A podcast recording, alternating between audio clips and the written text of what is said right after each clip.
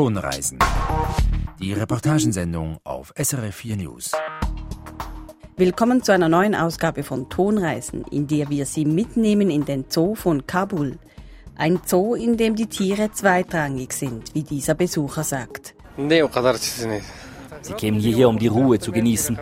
Denn in einer Stadt, in der man fast täglich mit Bombenanschlägen rechnen müsse, könne man nicht einmal fünf Minuten in Ruhe sitzen und miteinander reden. Dann, wie junge pakistanische und afghanische Flüchtlinge in einer Kleinstadt im Norden Frankreichs die regionale Cricket-Meisterschaft aufmischen. Und warum der Vietnam-Veteran David Clark 50 Jahre nach dem Krieg trotzdem in Vietnam lebt. Am Mikrofon begrüßt sie Simon Weber. 2017 war in Afghanistan ein blutiges Jahr. Seit dem Ende des Bürgerkriegs gab es nicht mehr so viele zivile Opfer. Immer wieder reißen Selbstmordattentäter Dutzende Menschen in den Tod. Gerade in der Hauptstadt Kabul müssen die Bewohnerinnen und Bewohner praktisch täglich mit einem Anschlag rechnen. Einen Moment Ruhe vor dieser schrecklichen Realität finden die Menschen von Kabul gelegentlich im Zoo. Die Zoomauern bieten Schutz vom Krieg, aber auch von den strengen sozialen Normen. Südasien-Korrespondent Thomas Guterson hat diesen besonderen Ort besucht.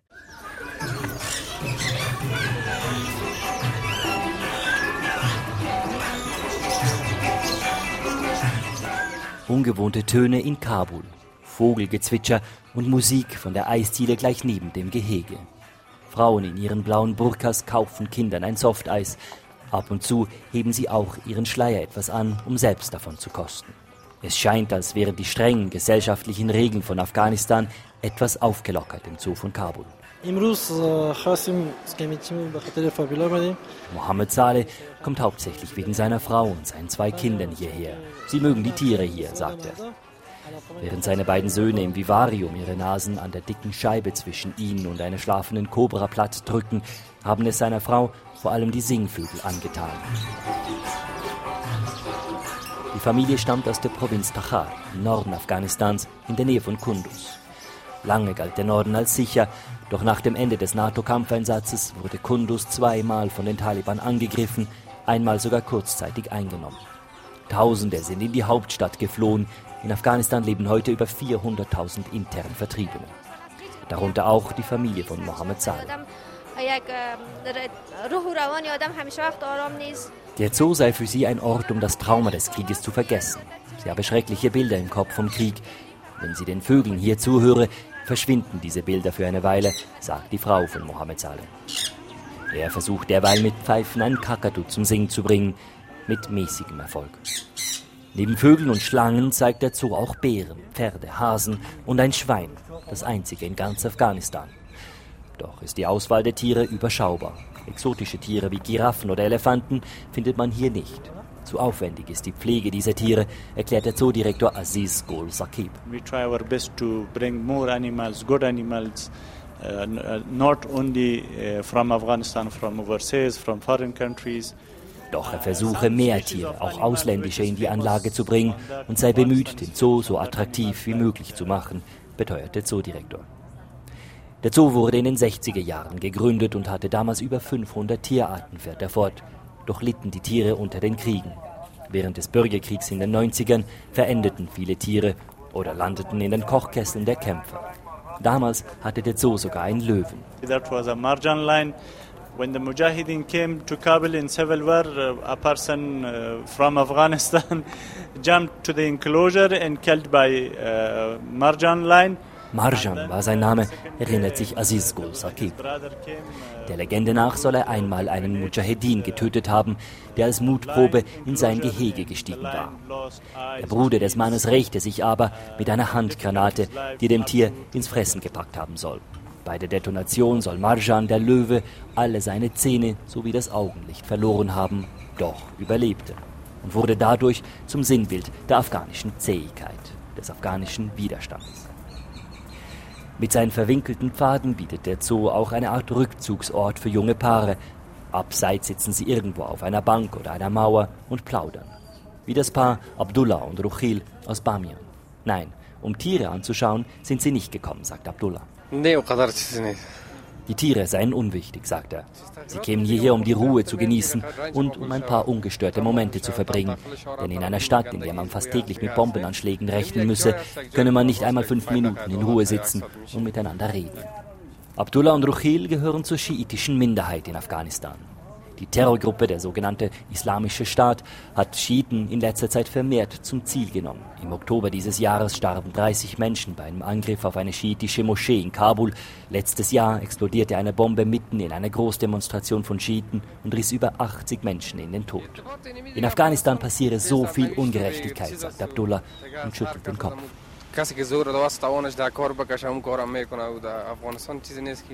Doch Schutz von der Regierung erwarte er keinen. Die Politiker würden nur für ihr eigenes Wohl sorgen, sie interessierten sich nur für ihr Geld und ihre Macht. Ruchil, die neben Abdullah sitzt, bemängelt, dass es in Kabul praktisch keine Orte gebe, wo sich junge Menschen treffen könnten. Außer dem Zoo gibt es keine Alternativen.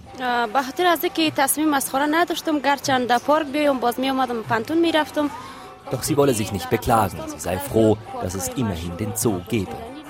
Und so bietet der Zoo von Kabul für viele Afghanen einerseits eine Auszeit, um die Erinnerung von Krieg und Vertreibung zu vergessen.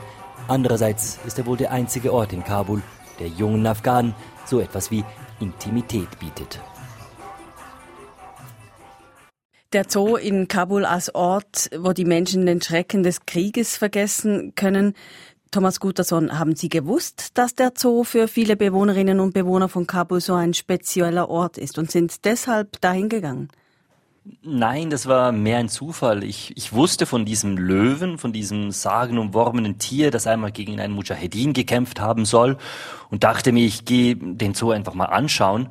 Es war ohnehin ein Freitag. Der Freitag ist der, der muslimische Sonntag. Da kann man als Journalist in Kabul nicht wirklich viel machen. Viele der Büros sind zu. Interviews äh, sind schwer zu machen an einem Freitag. Da dachte ich mir, gehst du mal in den Zoo, schaust dir das mal an und vielleicht liegt ja noch das eine oder andere Interview mit den Zoobesuchern drin.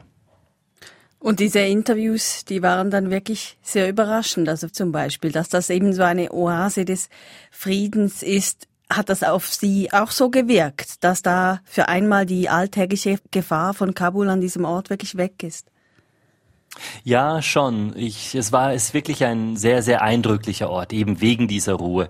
In Kabul, wenn man durch die Straßen geht, fühlt man sich konstant unruhig. Man ist immer am Schauen. Man versucht möglichst uh, undercover, low profile zu sein.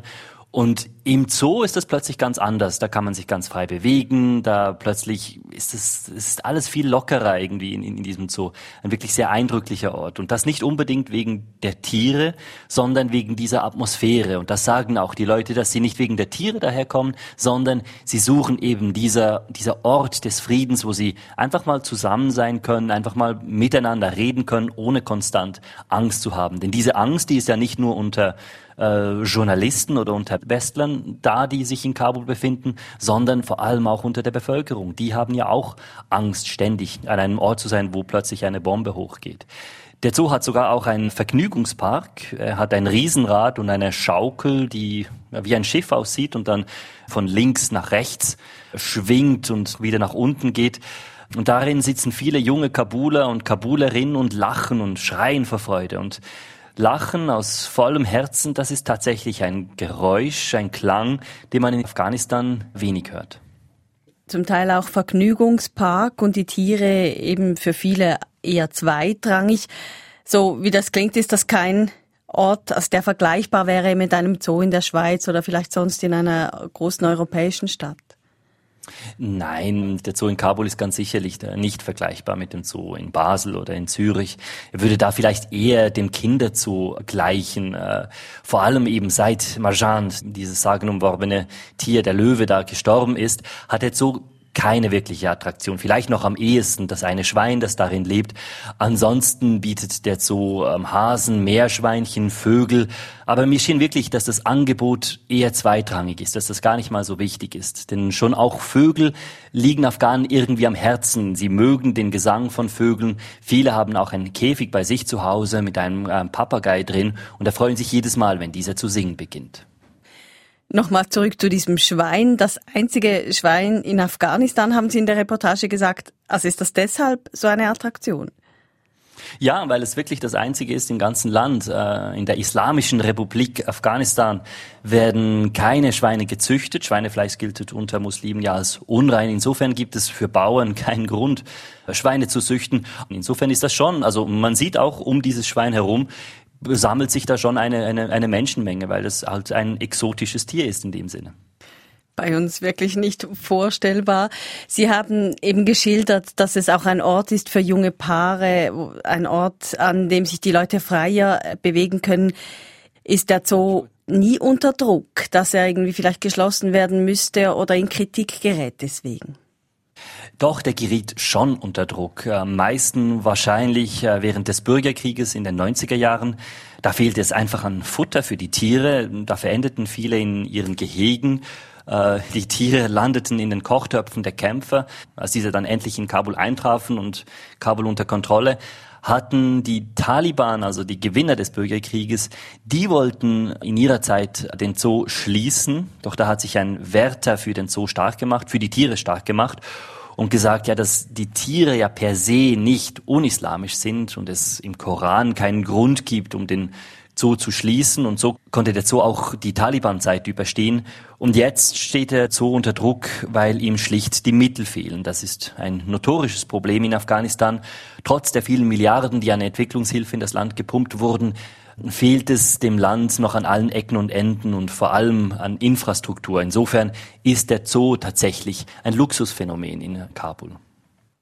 Sie beschreiben den Zoo als sicheren Ort, aber Kabul ist und bleibt enorm gefährlich. Und wie Sie gesagt haben, man muss täglich mit Anschlägen rechnen. Haben Sie sich sicher gefühlt in dem Zoo? Im Zoo ist es schon sicher. Einerseits, äh, weil er gut bewacht ist. Es gibt äh, Wachmänner am Eingang und er ist umringt von einer dicken Mauer.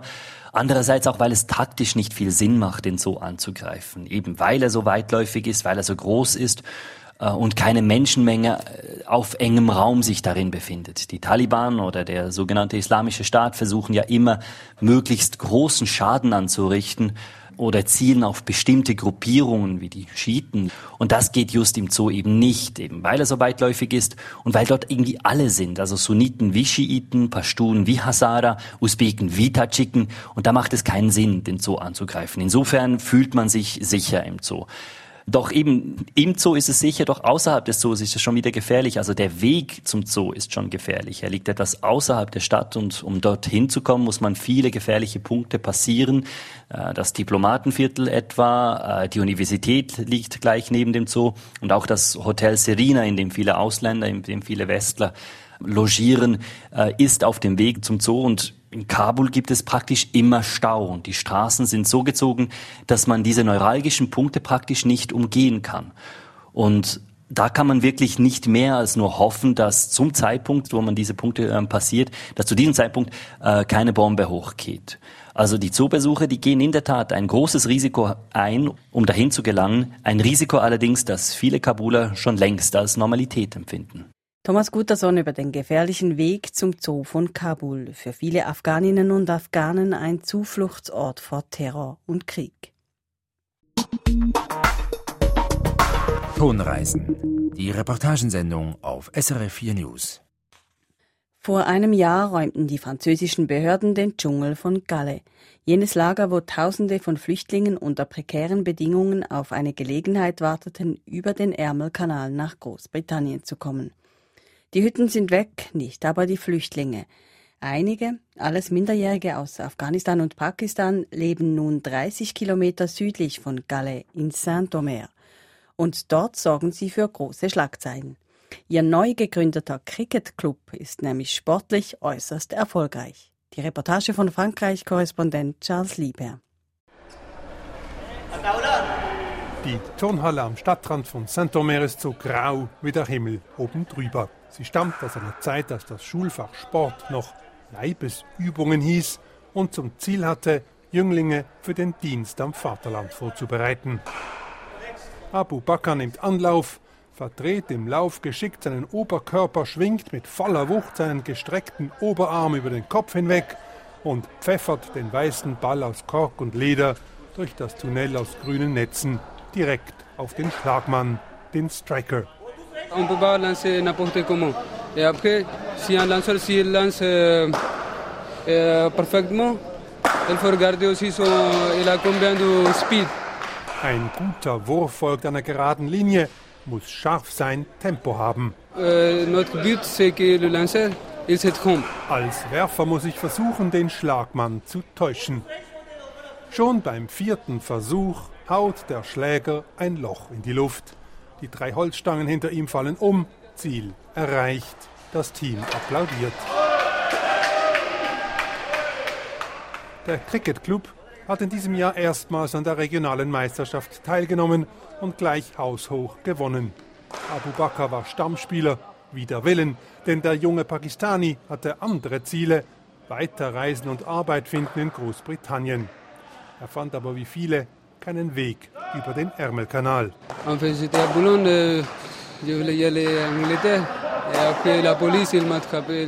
Wie alle hier bin ich an der Küste gestrandet. Die Polizei hat mich aufgegriffen und hierher geschickt. In Saint-Omer hat eine Hilfsorganisation eine Anlaufstelle für minderjährige Flüchtlinge eingerichtet. Alle stammen aus Pakistan oder Afghanistan. Tagsüber besuchen sie französische Schulen, am Abend und jedes Wochenende spielen sie Cricket auf der Wiese des Stadtparks. Javed Ahmadzai war die treibende Kraft. Seit elf Jahren lebt er in Saint-Omer. Je suis ancien ici. Je suis arrivé comme tout le monde. Pris la route comme ça. Angekommen bin ich wie alle auf der Straße.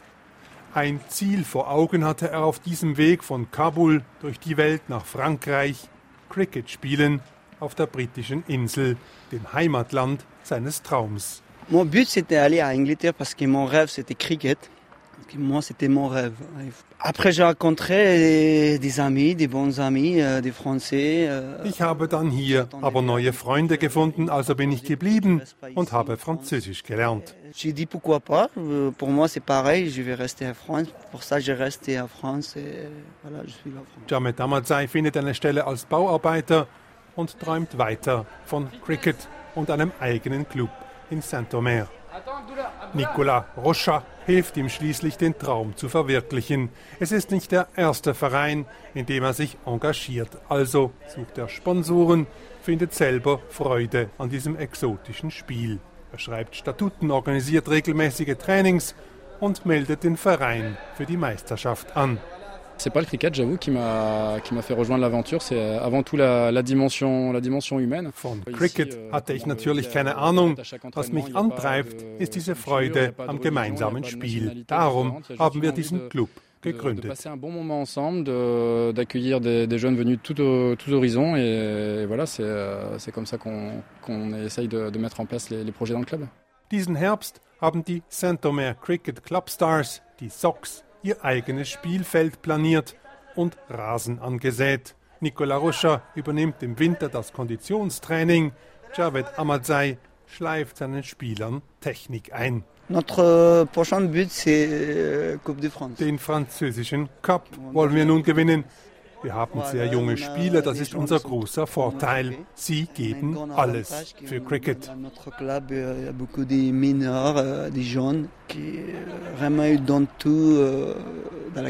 Das Cricket-Fieber greift um sich. Es hat auch den Stadtschreiber von Saint-Omer erfasst. Im lokalen Archiv hat er historische Dokumente ausgegraben, die belegen, dass anglikanische Prediger schon vor 150 Jahren in Saint-Omer Cricket spielten und auch die während der Weltkriege hier stationierten britischen Soldaten. Mit etwas Unterbruch knüpfen die jungen Flüchtlinge aus Pakistan und Afghanistan also nur an eine alte Tradition an.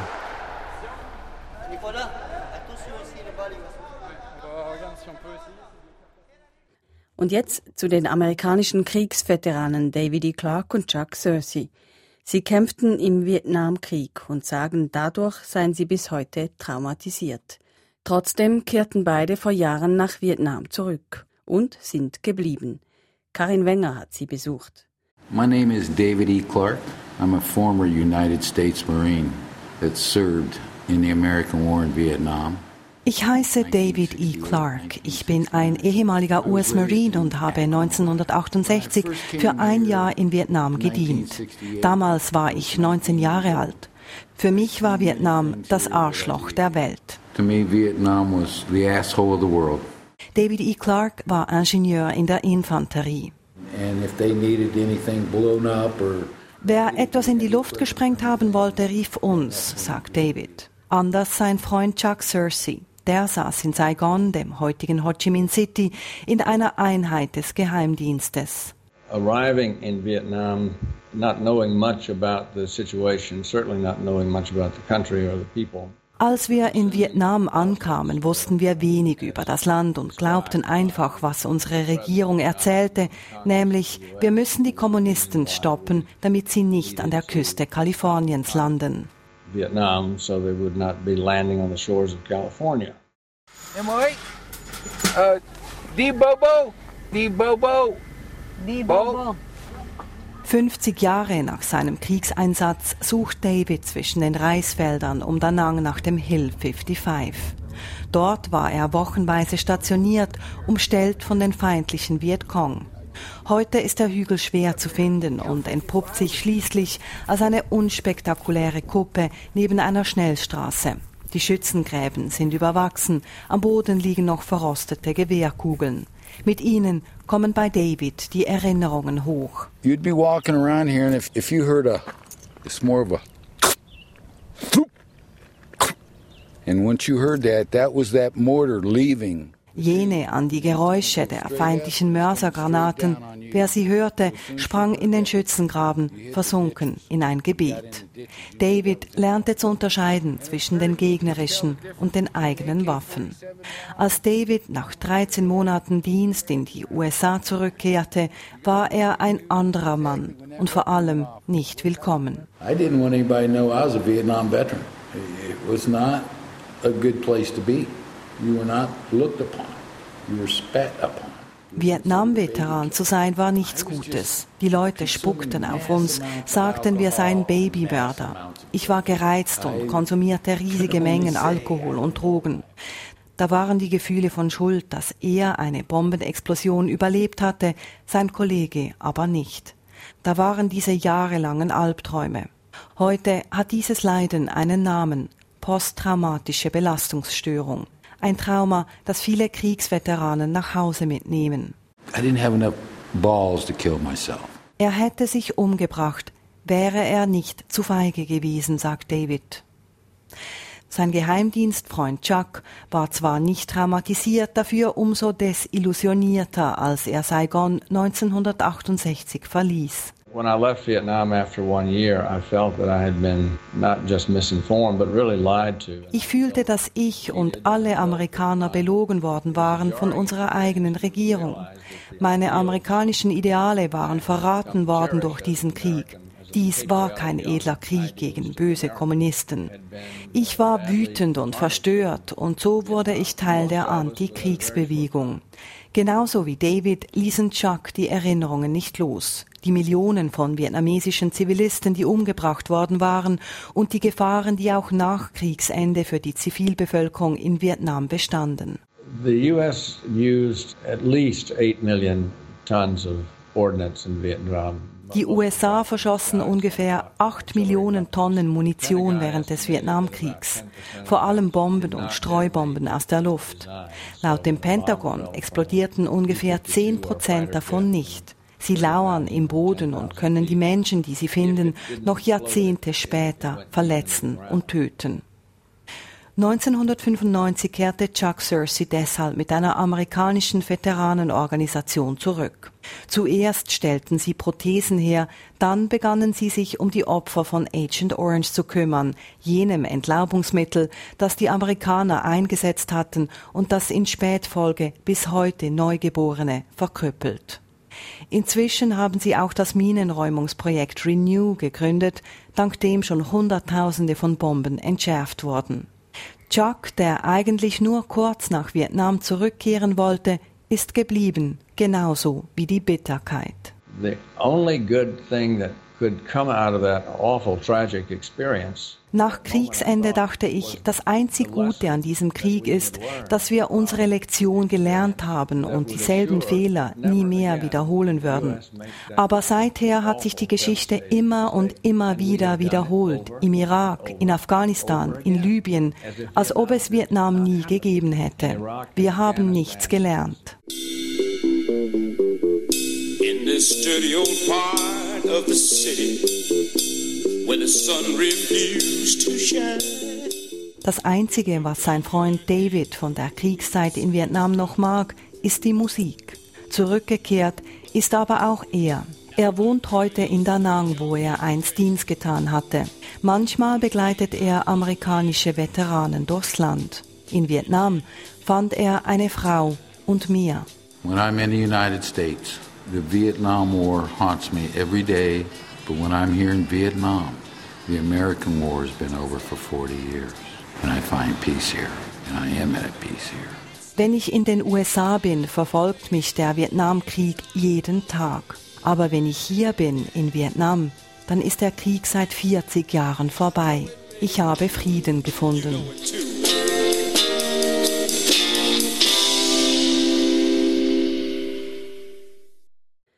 Mit der Reportage von Karin Wenger sind wir am Ende der heutigen Tonreisen. Die Sendung gibt's wie immer auch online und als Podcast. Am Mikrofon auf Wiederhören sagt Simon Weber.